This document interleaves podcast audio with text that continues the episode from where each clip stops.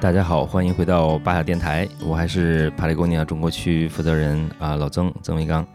呃，那今天呢，我们在这个海南省的万宁市，这是中国的一个冲浪圣地。我们今天就来聊聊冲浪。今天的嘉宾呢，大名叫黄伟，但是我们大家都一直叫他佳佳。我认识很多年了，也是一直叫叫他佳佳。啊，他是海南省冲浪队的呃长板冲浪队的运动员。来，佳佳给大家自我介绍一下，打个招呼。呃，大家好。呃，我叫黄伟，嗯，小名就是 佳佳，就是呃，从小家里面人叫了小孩名，叫着叫着就长大了，还叫佳佳。佳佳呢，这呃冲浪的经历在国内算是非常长的了，呃，成绩也非常好。二零一九年呃获得过这个呃那时候是亚锦赛是吧？嗯，首届亚亚亚洲冲浪锦标赛男子长板第一名。哦，长长板的冠军，就长板项目的冠军。是，呃。那你开始冲浪是什么时候？一三年的时候开始接触冲浪，八年九年了，今年九年了，嗯哦，四月份就满九年了，也算老运动员了。对，那当时冲浪就是没有现在这么这么冲浪的人没有这么多吧？没有这么多。那那个时候一三年我刚开始接触冲浪的时候，可以说是中国第一家吧，第一家冲浪俱乐部在日月湾，就是现在的接浪部。嗯啊，老老俱乐部了，应该是第一家。嗯，那个时候整个日月湾、整个海南就那么一家，那会就是没有人，然后也没有人知道这个项目，没有多少人知道这个项目，知道有这回事，但是对于这个项目来说，呃，门槛还是有点高。所以那个那是算是中国冲浪运动的的开始吗？算算是算是我运动的开始，也是中国冲浪的开始。就是其实，在国内那时候没有人，就是没有什没有没有冲浪点，也没有人冲浪，是吗？有，因为早期在呃一零年一一年的时候，呃就就有呃大型的比赛，然后到到日月湾，对大型的比赛。但是那个就是在中国呃呃没有呃没有人冲浪的时候，为什么会有比赛在这边呢？或者谁谁参加这个会参加这个比赛呢？这些人呢是来自呃全世界啊，是全全世界各地。他们是在国外已经是已已经在他们的家乡啊，已经冲了呃有段年限了。他们也是运动员，呃，就有着了这么一个组织，然后呢，他们就跟着这个组织打世界巡回赛嘛。哦，对，是所以是国际比赛，对国际比赛。所以是是不是也是因为这样的，把这个冲浪这项运动带到了国内呢？对的，对的，就是早期他们在国内。举办这个这项比赛的时候，中国咱们国内还没有几几个冲浪的人，还没有几个冲浪的人。自从第一届举办过后啊，那咱们这个广告呃这个宣传打起来了以后，然后就慢慢的就有很多人知道这项运动，然后包括我们海南本土的。最早的时候有一支冲浪先锋队，就是我们海南日月湾当地的一些小孩，呃，这个俱乐部接浪部组织了这些当地的这些小孩，然后呢，呃，组成一个先锋队，就是为了发展中国的冲浪。你是那时候开始接触冲浪跟运动吗？对的，呃，那但是我不是队员，那时候我我我我已经是十九岁了，对，十九岁了，对 对，你是本地人对吧？对。是这个日月湾的本地人吗？是，所以你你作为本地人接触冲浪，当时是当时是个什么样子呢？给给我们大家描述一下这个中国的冲浪的一个运动，或者这日月湾这一边冲浪的一些一些情况。因为像像现在，呃，每天水里人很多。像昨天跟那个跟达尔西聊天的话，他就说那时候可能每天很少水里几乎都没有人。那个时候真的是没有人，那时候冲浪是很孤独的一件事情。嗯，对，而且，嗯，那个时候刚接触冲浪的时候，在一三年刚接触冲浪的时候，水平不高，然后也没有人教，就是当时，呃，我也请不起教练，啊，因为那时候课程应该是四百到六百一堂课，两小时，那个时候我我还是挺。挺珍惜这些钱的，是是，对，经济收入也不太好，那时候才十九岁，嗯，然后那怎么办呢？就只能靠自己摸索，嗯。嗯。其实早期的时候，我不记得是什么什么时间了，那时候我还小，那时候还光着脚丫、光着屁股的时候，在在海边，对，在在海边呃游泳啊、抓螃蟹啊，那时候还小，应该十岁吧左右吧。那时候呢，我就已经接触到冲浪了，但是呢，接触的。冲浪环境不同，因为咱们这里没有这个条件，是看见几个外国人抱着一块冲浪板就在热湾这个这边海滩上，然后那个时候我们还不知道这是冲浪，这是冲浪板，嗯就特别好奇，就以为他们拿着泡沫去游泳去哦哦对怎么样？我们嗯当时这么想，嗯然后呃我们就在岸上围观，一群小朋友嘛，然后在海边玩，然后在岸上围观，然后就看他们。就现现在知道了，叫划水啊。以前我们就认为是啊、他们游啊游啊，然后呢，突然呢就站在板上了，啊，然后还有浪推着他，就觉得特别特别刺激，特别好玩，啊就很想要尝试一下。然后，但是我们又没有没有这个条件，没有冲浪板嘛，嗯啊，也没有这个呃有人教啊，也不知道是怎么怎么回事。那时候我们就去观摩，观摩了以后呢，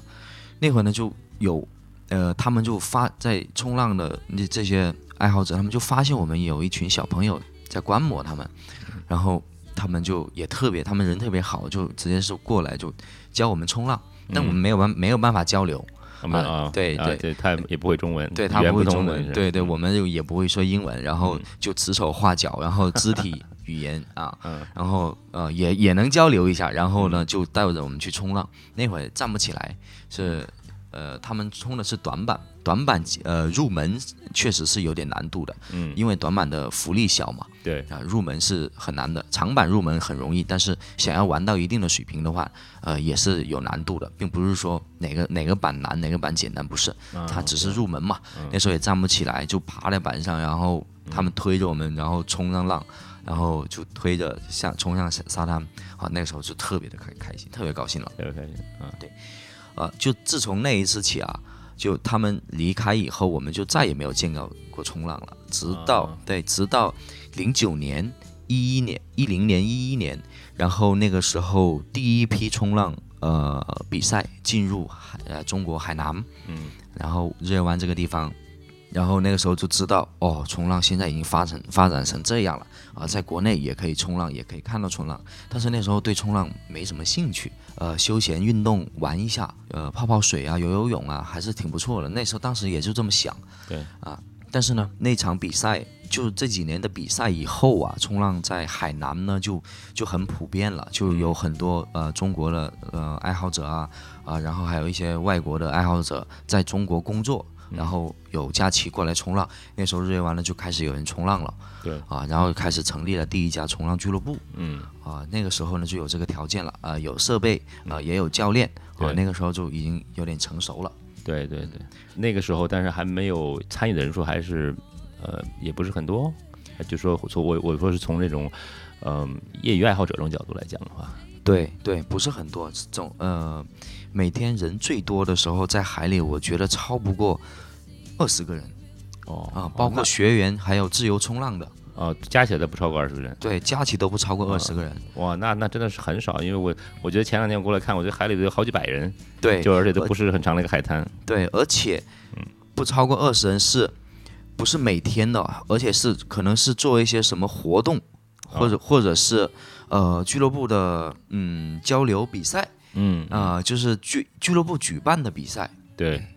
哦，那其实就算二十多算人多的时候，对是对对对，你们那时候就是说，一个是一个是上课也很贵，第二个呢也没有什么太多的资料，对吧？那你们怎么怎么学呢？那时候这个这是这个这个运动你怎么怎么来学呢？对，相比现在来说，那肯定是现在的条件比较好一些。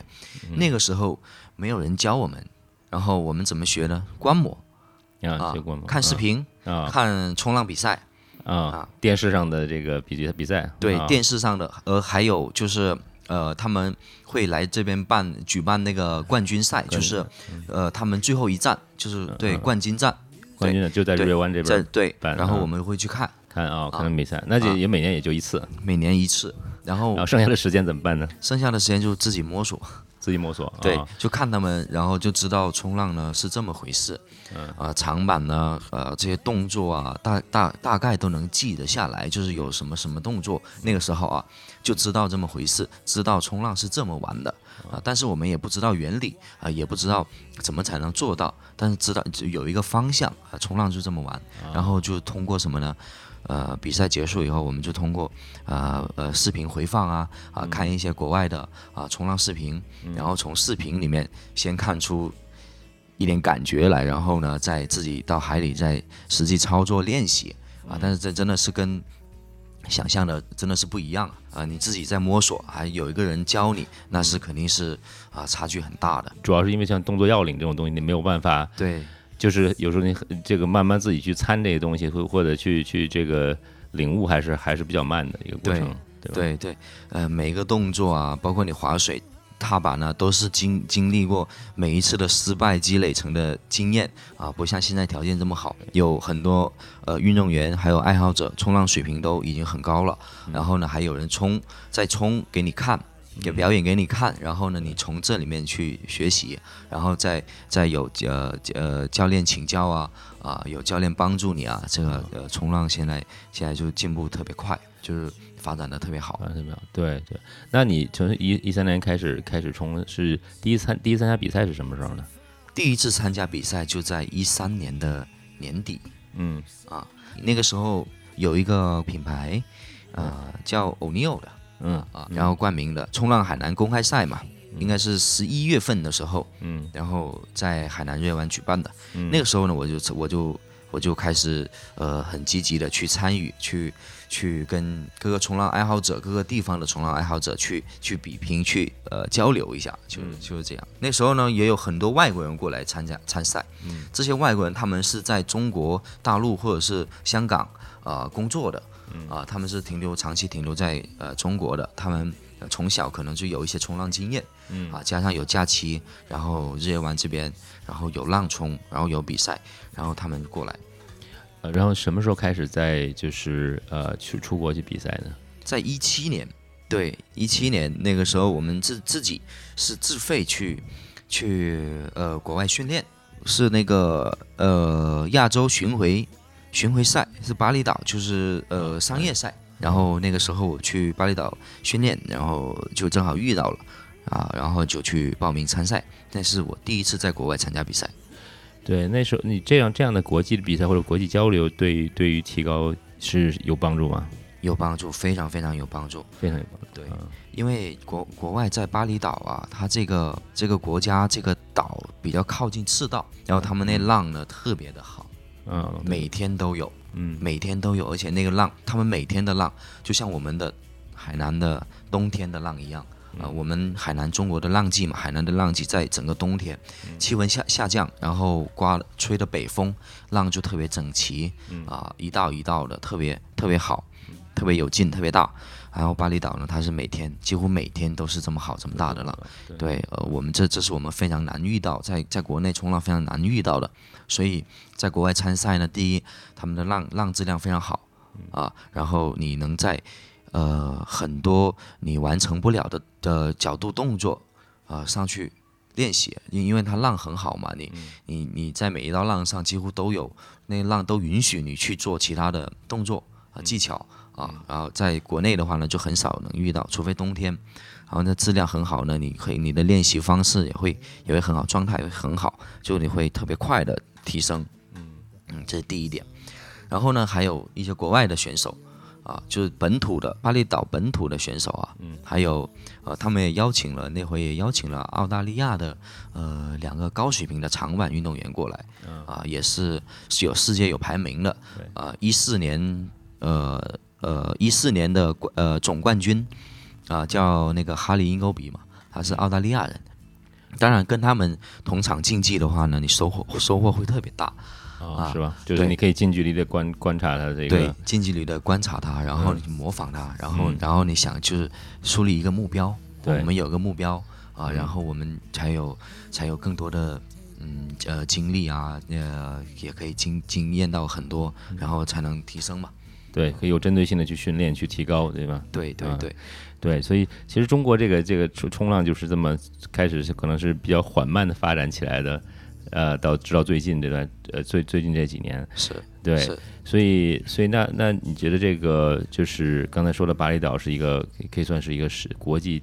国际顶级的一个浪浪点吧？对，算算是对。然后呃，这个国际上可能在还有几个其他的什么叫可能夏威夷也是一个是夏威夷，呃，美国加州，加州啊，嗯，呃，然后还有澳大利亚，澳大利亚的那个布里斯班那边，布里斯班，悉尼那边，嗯啊，都是这呃世界上出名的。就是我去过的，呃，外训去有澳大利亚，嗯啊，然后在那个那个 Nusa，就是就是阳光海岸这边，对，布里斯班那边，对 Nusa，Nusa 它有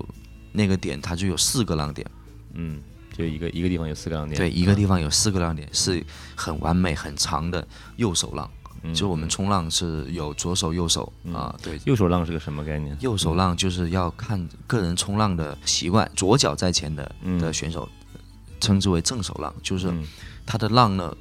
浪形还有它的溃点是往右边走的。然后是往右边走，对对，它是就是你如果是正常的左脚在前站站在板子上的话，对，浪是在在浪浪是往右边走，对，就是我的正手浪啊，我左脚在前，右脚在后，然后右手浪呢就是我正面面对着浪。啊，对，就是我的正手浪，所以这这样会比较容易做动作，是吧？对，因为我在观摩着浪，看着浪啊，浪就在我呃眼下啊，我做的会更好一点。哦，明白了。对，就是有有些有像我们海南日月湾的浪，固定浪点就是左手浪啊，它的溃点是往左边溃的，呃，往往左边走，然后呢，这是我的反手，啊，就是我背对着浪，你背对对，现在得背对着浪。对的，对的，因为我们冲浪的脚型站站位啊，就跟滑雪滑板的单板。呃，站位是一样的，就是一一一脚前一脚后，啊，是个人习惯嘛，个人习惯，对，呃呃，也也有很多很多选手，他们左右脚都可以，嗯，左脚在前也行，右脚在前也行，都可以冲啊。但是我这个个人习惯不是特别好改，右脚在前的话呢就很别扭嘛。对对，这个是这个是每个人都有一个有有一个强侧一个弱侧，都是都是这样的。对的，像我像我滑单板，我就我也是左左脚在前，所以到了。到了冲浪，就是我我前天昨天在那学的时候也是左脚在前，这样站起来比较感觉比较顺一些。但是可能滑滑板的时候，我就反而觉得右脚在前会比较啊，对对，会比较顺，不知道为什么。对，可能每个人习惯不一样。对，就是左脚在前呢。国际上有个说法是说，呃，常规站姿。啊，常规站姿，右脚在前呢就非常规站姿啊，但是并不是说常规非常规就哪个好哪个不好，不是，是完全是靠看个人的习惯。习惯对，就像咱们啊中国人吃饭，右手拿筷子跟左手拿筷子是吧？对对对，有人有人有些人左手，有人右手，对右手的多，但是左手的。也也同样，的左撇子，他其其实动作也很好。对对对，左右左撇右撇嘛。嗯，就是那个，就刚说到那个 Nusa 澳大利亚那个浪点，嗯，我们外训的时候就特别喜欢去那个地方。嗯，啊，我因为我们在国内很少少数有正手，我们的正手右脚，呃呃右手浪啊，呃就所以在那个 Nusa 就难得遇到一次很好的呃外训机会，然后很好的浪点，然后就就啊对我们这个正手浪啊，就是。啊，发挥也好啊，呃呃，训练也好啊，啊，质量浪的质量，还有我们，呃，就是以之前完成不了的动作，就是很难有机会完成，少数机会完成的动作，在那里都可以完成啊。那那非常那非常好，实际上对的，对帮助。那那其实呃，那国内呢，你最喜欢的浪点是哪儿？国内国内的话，我最喜欢的浪点也是在日月湾，就日月湾这这儿。对，还有还有。呃，因为因为日月湾呢，它不只是有固定浪浪点，它还有非固定浪点，就左右都有的，就是不固定的，就是那种疯狗浪，就是它有疯狗浪，对对对，就什么叫疯狗浪？我们叫疯狗浪，是因为它不是固定浪型啊，它有时候在这一道浪在这个位置固定，但下一道浪它并不是在这里，就是它会整排整排扣掉啊啊，就比如说一组浪，一道浪有。五十米到一百米长都有啊，就看着我们沙滩的长度了。然后比如说五十米了长的一道浪，它同时间可能也就呃间隔个两三秒、三四秒，嗯啊，然后就全部溃掉了，就整排就全部变成白浪花啊。然后这个我们称之为疯狗浪，就是没它没有路线给你走。哦，对你站起来以后呢，你就有这。呃，三五秒啊，有有时候两三秒的动作的机会，嗯，你去发挥出来，它特别受，它很，而且它很受限制，它不是每个点你都可以去完成很很多你想完成的动动作，啊啊，有时候你我们玩长跑，有时候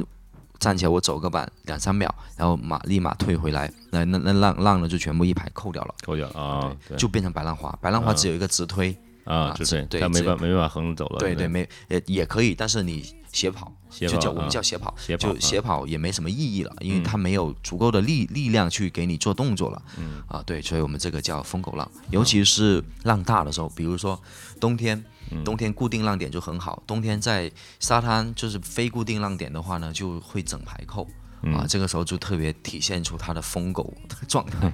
疯狗浪的状态。对对，下是啊，上次我来来日月湾是五月份，那时候正好有一个台风。哦，对，夏天就是台风。对，然后然后那时候浪就很大，感觉就是，嗯，那可能不算疯狗浪，那那那那那天浪实际上是还还挺好的嘛。那那次那次你你不也冲了吗？对吧？哦，对对对对，就是我我那时候那次我冲是在主呃主浪点，我们热湾的主浪点就是固定浪点，嗯啊，非固定浪点的话呢，还是会整排扣，是还是不是特别好玩的。嗯，明白。行，那这个所以日月湾实际上是一个质质在国内质量很高的一个一个浪点了。对的，呃，其他浪点呢也有，呃，比如说那个南燕湾。嗯啊，南燕湾还有那个新潭湾，嗯啊，还有陵水那边的富力湾，嗯啊，还有三亚的，嗯，对，大东海之类的，这些我都都有去过。嗯啊，对，后海啊，大东海，对，都有去过。挺多，你也你你也可以保留几个自自己秘秘密浪点，对对对，浪人都会有自己的秘密浪点。呃，对的，就是就是因为浪人其实冲浪的时候是挺自私的，就是浪资源少。然后人多不够分，而且每一每一道浪只允许一个人啊，冲浪规则就只允许一个人下。这个是一个就是一个属属于呃属于礼仪嘛，属于这个冲浪的冲浪规则，它是规则里面的一种，就是一人一道浪，一人一道浪。对，如果两个人一道浪的话呢，那也有，那是他们会分开左右走啊，两个人是呃反方向，对，不同的方向，这有左左右手的浪都有，对。这样的新手会不会有有点不太懂这个这种就是这样的规则呢？是是，新手，呃，对，因为刚接触冲浪，你肯定不知道冲浪的礼仪、冲浪的规则。对啊，最主要是冲浪规则、礼仪这个吧，就是怎么说呢？就是咱们呃成年人都都懂事了，都有礼貌啊，这个都都不要紧。就冲浪的规则啊，一人一道浪，然后呢不能抢浪啊，不要不要去挡人家的浪，因为这些都会发发发发生。没必要的呃冲突和呃危险危险性啊，对，因为你如果是抢了别人一道浪，就是两个人同一个方向，抢了别人一道浪，后面的人如果控制不好的话，会把你撞到，或者是你站起来没控制好的话，你会把后面的人撞到，对，这样会发生危险。对，发生危险，这个是最可怕的，嗯，危险都是未知的。对，所以这样就新新学冲浪的话，这点还是很很很很重要的一个一个规则要要遵守的。对的，对的，你你不光是呃。花钱请教练教你冲浪，你还得花时间去了解这个冲浪规则啊！这是冲浪是一个很漫长的一个一个一个经经历和一一个运动。嗯，对对对，但但是但是对你来说是是一个很享受的一个东西，对吧？对，你就已经冲了九九年的浪了啊！然后基本上你大概会多呃多长时间会下一次水呢？我一七年入的冲浪队，我一呃。这那个时候我们训练就特别刻苦了，嗯，对，几乎每天一周只一周只有周日休息，哦，天天都下水去中间，对，呃，也不也不是，就每天都训练，就是因为因为会呃遇到天气状状状况不好，对，要看要看没有浪啊，对，啊没有浪啊，或者是浪太小啊，训练不了，就一天两趟，早晨和下午，中午休息，嗯。啊，如有浪的时候每天都下，没没浪的时候呢，我们会做其他的体能运动。对，我发现冲浪还是需要体能的。我这个好像感觉好像大部分时间就坐在板上不动，但实际上我昨天中午去冲了两个小时，后来就觉得还是挺累的，相当的累。而且我我我，而且我我还是平常就喜欢运动，有一定的体能的基础的。嗯嗯，冲浪它主要是水上运动嘛。冲浪它水上运动呢，我们百分之八十在冲浪的时候，百分之八十的时间我们都是在划水等浪，在划水等浪。对，只有很短。的百分之二十是站在板上滑行享受的，因为大自然嘛，大自然的状况很不稳定，比如说风影响啊，呃，水流的影响啊，然后呢会导致你的位置不好，你等浪的位置不好，或者是被你你被飘远了，嗯，我们得靠自己滑回来，用手滑回来，对我们臂力，就我们冲浪每个每每个浪人他臂力都特别好，上肢力量都特别好，对，对，但是但是我们对对我们做体能训练的时候，我们不会呃去呃呃上那个力量啊、呃重量去练练那个肌肉啊，练这个就是死肌肉，我们不会，我们只会练到一些爆发力，还有灵敏度。灵敏度，嗯，啊对对，因为你不需要这种这种就是绝对的力量，实际上需要的是一个一个爆发力，就是说抓住浪的那种爆发力，对吧？对，对的，对的，嗯其实其实这种体能训练也是有针对性的。对，啊对运动专门是专门有对冲浪有针对性的。对你来说，这个冲浪的这个是是一个现在都不算是一个业余爱好，现在是一个专业的一个东西，而且是一个生活方式的一部分，对吧？咱们说冲浪，冲浪它有个冲浪的文化在里头。嗯啊、你你怎么理解这个冲浪文化呢？自从我开始接触冲浪啊，我就觉得这项运动呢，我会一辈子都都都围绕着它走啊。嗯就是如果一辈子围绕着冲浪啊这项运动的话，生活还是工作，呃，都离不开这一方面，那就它就是我呃冲浪呃生活的一部分了嗯啊。冲浪已经列列为我生我个人的生活的一部分了。对啊，无论是刚接触还是入队啊，这也成成立那个中国冲浪队入队伍以后，啊，还是之后还是退队退役之后啊，我都觉得我会呃坚持支持呃坚持下来，呃呃呃做这项运动啊，就是玩冲浪嘛啊，就是一辈子的事情了，我觉得。那因为冲冲浪呢，它它没有太多的条件限制，就是对个人，只要你能，你还能动，你还能玩，嗯。啊，你就你你你还有体能，你就能去做这项运动。嗯，我见过最冲浪年纪最大的有七十岁的，对、嗯。我是这么理解的。我觉得就是冲浪，冲浪的意义就是在，呃，它没有太多的限制，就是对个人的身体条件的限制，嗯。啊、就是只要你，呃呃，正常一个人都可以去做，嗯啊而且只要健康身体条件允许都就可以去。对对对对。对对，身体条件允许都可以。它不像比如说，呃，篮球、足球啊，嗯。啊，这个特别跟体能特别接近的这种这种运动啊，跑跳能力要特别好的嗯。啊，这个那那那肯定上了年纪肯定玩不了了啊，嗯。对，对对对就危因为危险性太太太高了嘛。对，所以冲浪也是也是一个可以可以一辈子做的一一项运动。是的，我觉得浪也也是一个也是大自然对对一个一个馈赠嘛，就是说其实浪并不一定天天就天经地义在那儿，它有时候有有时候有，有时候你可能不不是说想冲就就能冲，你要等它的这个天气啊这种浪要要好的时候才能去。对对对，它的它存在的意义就是，它你你跟大自然啊，跟呃呃，我个人比较喜欢水上运动，啊、喜欢水啊、跟大自然呃去，有些人呢就可能会觉得是跟大自然去拼搏，嗯。去呃斗斗智斗勇啊，嗯。就我觉得它的存在的就是，呃呃，我跟大自然跟水零零距离的接触嗯。啊，然后我融入到它啊，我融入到它一呃，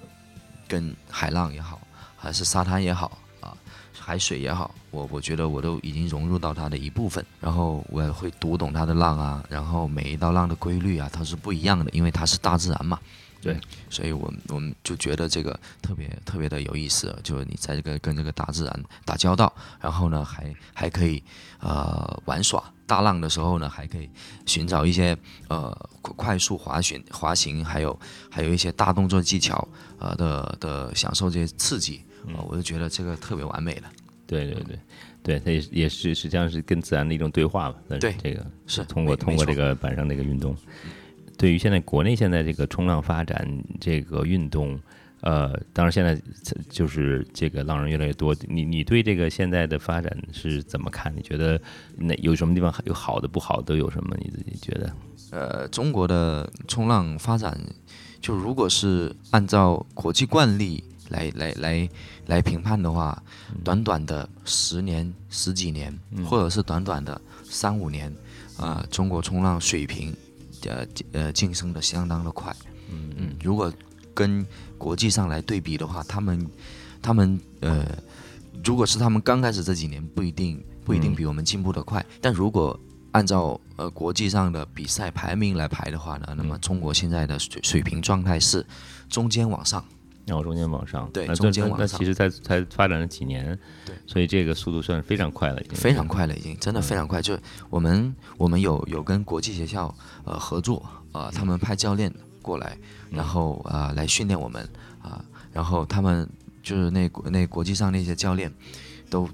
对中国冲浪这一片呢期待是很大的啊、因为他他们知道我们很拼，我很努力嗯，啊、我们吃饱了就干这事，你说呢？是吧？是吧？就干这事，对，吃饱了就干这事，其他事情不干 嗯，啊。对对，啊啊，然后他们真真的是他们挺佩服我们这个训练方式的。嗯，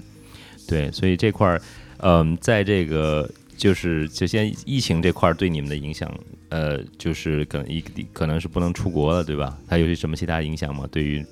学习冲浪提升水平来讲，嗯、这个疫情的时候啊，在一九年啊、这这个呃下旬的时候，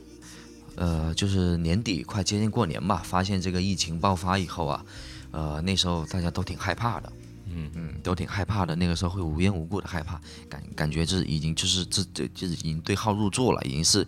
对那个什么，感觉自己得病了，对，就就这样对啊、就挺害怕的，也没有、呃也不敢去训练呐、也不敢出门见人呐、是吧？啊那时候都隔离嘛，对，然后然后看就在家里看新闻啊，然后有这一例那一例的，那个挺害怕的。确实这里是影响到我们训练了，但是就是直到咱们呃管控下来，然后呃呃禁足，就所有人嘛在家里待着，嗯。能不出去就不出去。那个时候我们整整个日月湾也封起来了，已经，对，就是这个出口高速路出口进日月湾的进口都已经封起来了，里面的人就待着，外面的人也不能进来。对。啊，这个时候，呃，我们就开始可以放开了训练嘛，训训练了，因为那时候也是在冬天嘛，对，冬天海南浪挺好。那个时候其实对我们冲浪来说也是一个很好的发展。就、哦。就为什么说好呢？因为没有人，哦海里没有人，海里没有人，对，只有我们当地的运动员，就当地土著，嗯，呃，还有我们在这里训练的运动员。然后那时候好浪不进，冲了不进，对，然后哦就是反而反而是反而是提升技能还条件还好了，现在啊对对对，反而是这个疫情呢，然后阻止了很多爱好者过来，然后对我们训训练啊，训练方面啊，就会有很大的帮助，就没有人给我们跟我们抢浪啦、争浪啦，嗯。然后我们就可以多冲几道啊，就训练的时间会可以更多一点。啊。当然这方面是训练机会多了一些，对嗯。训训练机会多了一些，啊，但是啊总总体的疫疫情来影响，那肯定是对整整个发展，别说冲浪了，对整个发展都肯定是有影响，很不好的，对对。并不是我说有疫情就好，不是不也不是这样理解的。对，对，其实就是你，比如说你也没有办法去做外训了，就可能不能去国外了，然后呢，呃国际上的交流也减少了。对对，我们教练都来不了了，我们也出不去了，都是呃云云都是云对云教学，云教学，啊对云教学，线上教学，对线上教学，然后他给你视频给打开，他他告诉你这么做这么做啊，那么做那么做，你有什么问题，然后回馈一下。哦，你们现在对都这样子了。对，都是 这样子了。对，那你们会就是会拍自自己的就是在板上的动作是吧？发给他看。对，就是呃，我们训练的时候呢，会有专门有有跟呃队伍跟拍的的一个、一个摄影师啊、因为记录我们冲浪我们的动作啊啊、记录我们整个视频我们完成呃整个完成度下来，然后我们自己看着自己的视频回馈是最好的嗯啊，就像你看着镜子呃跳舞训练一样，啊，对，一个这样这样的反反馈是很直接的一个反馈。，对的对的，然后教教练也可以根据看这个这个视频给你一些这个是的反馈。是的是的，嗯，对，这个其实其实很好，这个也也是以前刚开始没有的这种条件嘛。对对对对，以前就是自己冲浪的时候，呃，别别说有人拍了，就是海海滩上连个人影都没有，人都没有对对对对，就那时候冲浪除了孤独就是害怕。啊 啊！对你，因为嗯你自己一个人特别安静的在海里，然后除了海浪声，就是就是你自己呼呼吸的声音，然后你可能会琢磨着，哎呀，这这突然来了一道大浪把我盖下去，万一呢，我没人发现我，那那就不好了。对，你会对，就是孤独的一种一种一一种状态。因为然后害怕呢是，嗯呃，我个人本本身就有深海恐惧症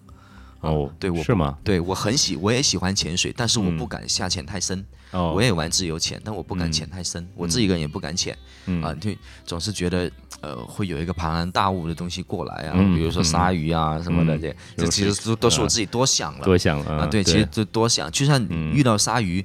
你不是在那种荒野的海滩，不是遇到那种真正能攻击人的鲨鱼，它其实是没事的。我们冲浪也也遇到过鲨鱼，也哦很正常。海豚也遇到过，海龟也遇到过。哦，是吧？啊、对，就就、呃对，因为你你这个人冲浪很孤独，没有人陪你，而且害怕了，你会看到一些海呃那些呃海洋动物物啊，对嗯海洋生物之类的东西，嗯你会可能会吓自己一跳啊，对，就 是这样而已。对，那对，现在可能你再也不会这么孤独了。这个海滩上每天都是都都是很多人，海水里边很多人。吧对对，现在就嗯很想念以前的那种孤独，因为没有人，然后自己可以冲的很多浪，嗯呃，训练的效率很高。嗯呃，现在不行了，现在人人很多，当然对中国呃冲浪发展是一个很好的很好的呃呃进展的，是吧？嗯啊、但但是对不好的一点就是人太多，人多浪少。对对对。那现在的这这些刚开始这些，咱们看这个这这有就这个像像咱们这个客栈的，就是呃很多运动员在这儿住，然后在这儿训练。就现在这些小年轻的这些小小的运动员，他们的训练条件是不是也跟你们一样的？就是他们是不是？我觉得是不是比你们在当时要要要刚开始要就是条件要好了吧？对对，他们他们现在的条件相当的好了。为什么这么说呢？因为成成立队伍以后，管吃管住，啊，然后你啥事都别想，嗯然后器材、教练、呃设备都具备在那，都都提供嗯啊，你管吃管喝管住，然后你啥都不用想，然后你一件事情睡醒你就得干这个冲浪，他们现在条件非常好。肯定是很好教教学教学方面的水平也是也都会比较好。对的，所以这么这么看来，其实中国的冲浪水平还会在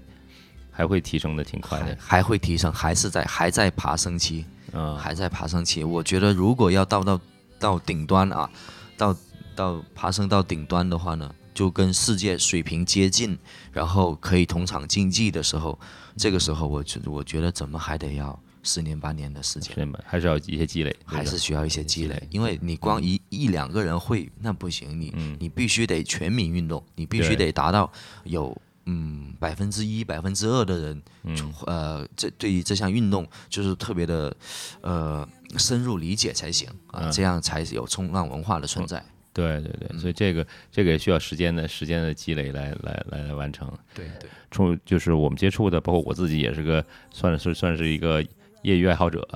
嗯，你有什么建议吗？说如果有有些人想开始哎想接触冲浪，尝试冲浪，就是怎么怎么开始，怎么怎么怎么上手，怎么入坑呢？嗯，这个的话呢，我觉得啊，我入坑是我可以说我入坑的的一些经历、一些经验，就是呃那个时候我没有稳定的收入，嗯没有稳定的工作，那时候还小，我而且我我没读几年书我就出来了，我就就没念没没再念下去了，然后文化水平也不也不怎么高，然后那个时候因为我土生土长在海南嘛，然后那时候我在海边呃找了一份工作，啊对就在沙滩上，对，对对，找了份工作，然后每天挺闲着的。嗯，那呃，因为工作时间是晚上嘛，因为沙滩上有一个歌吧唱歌的地方，对对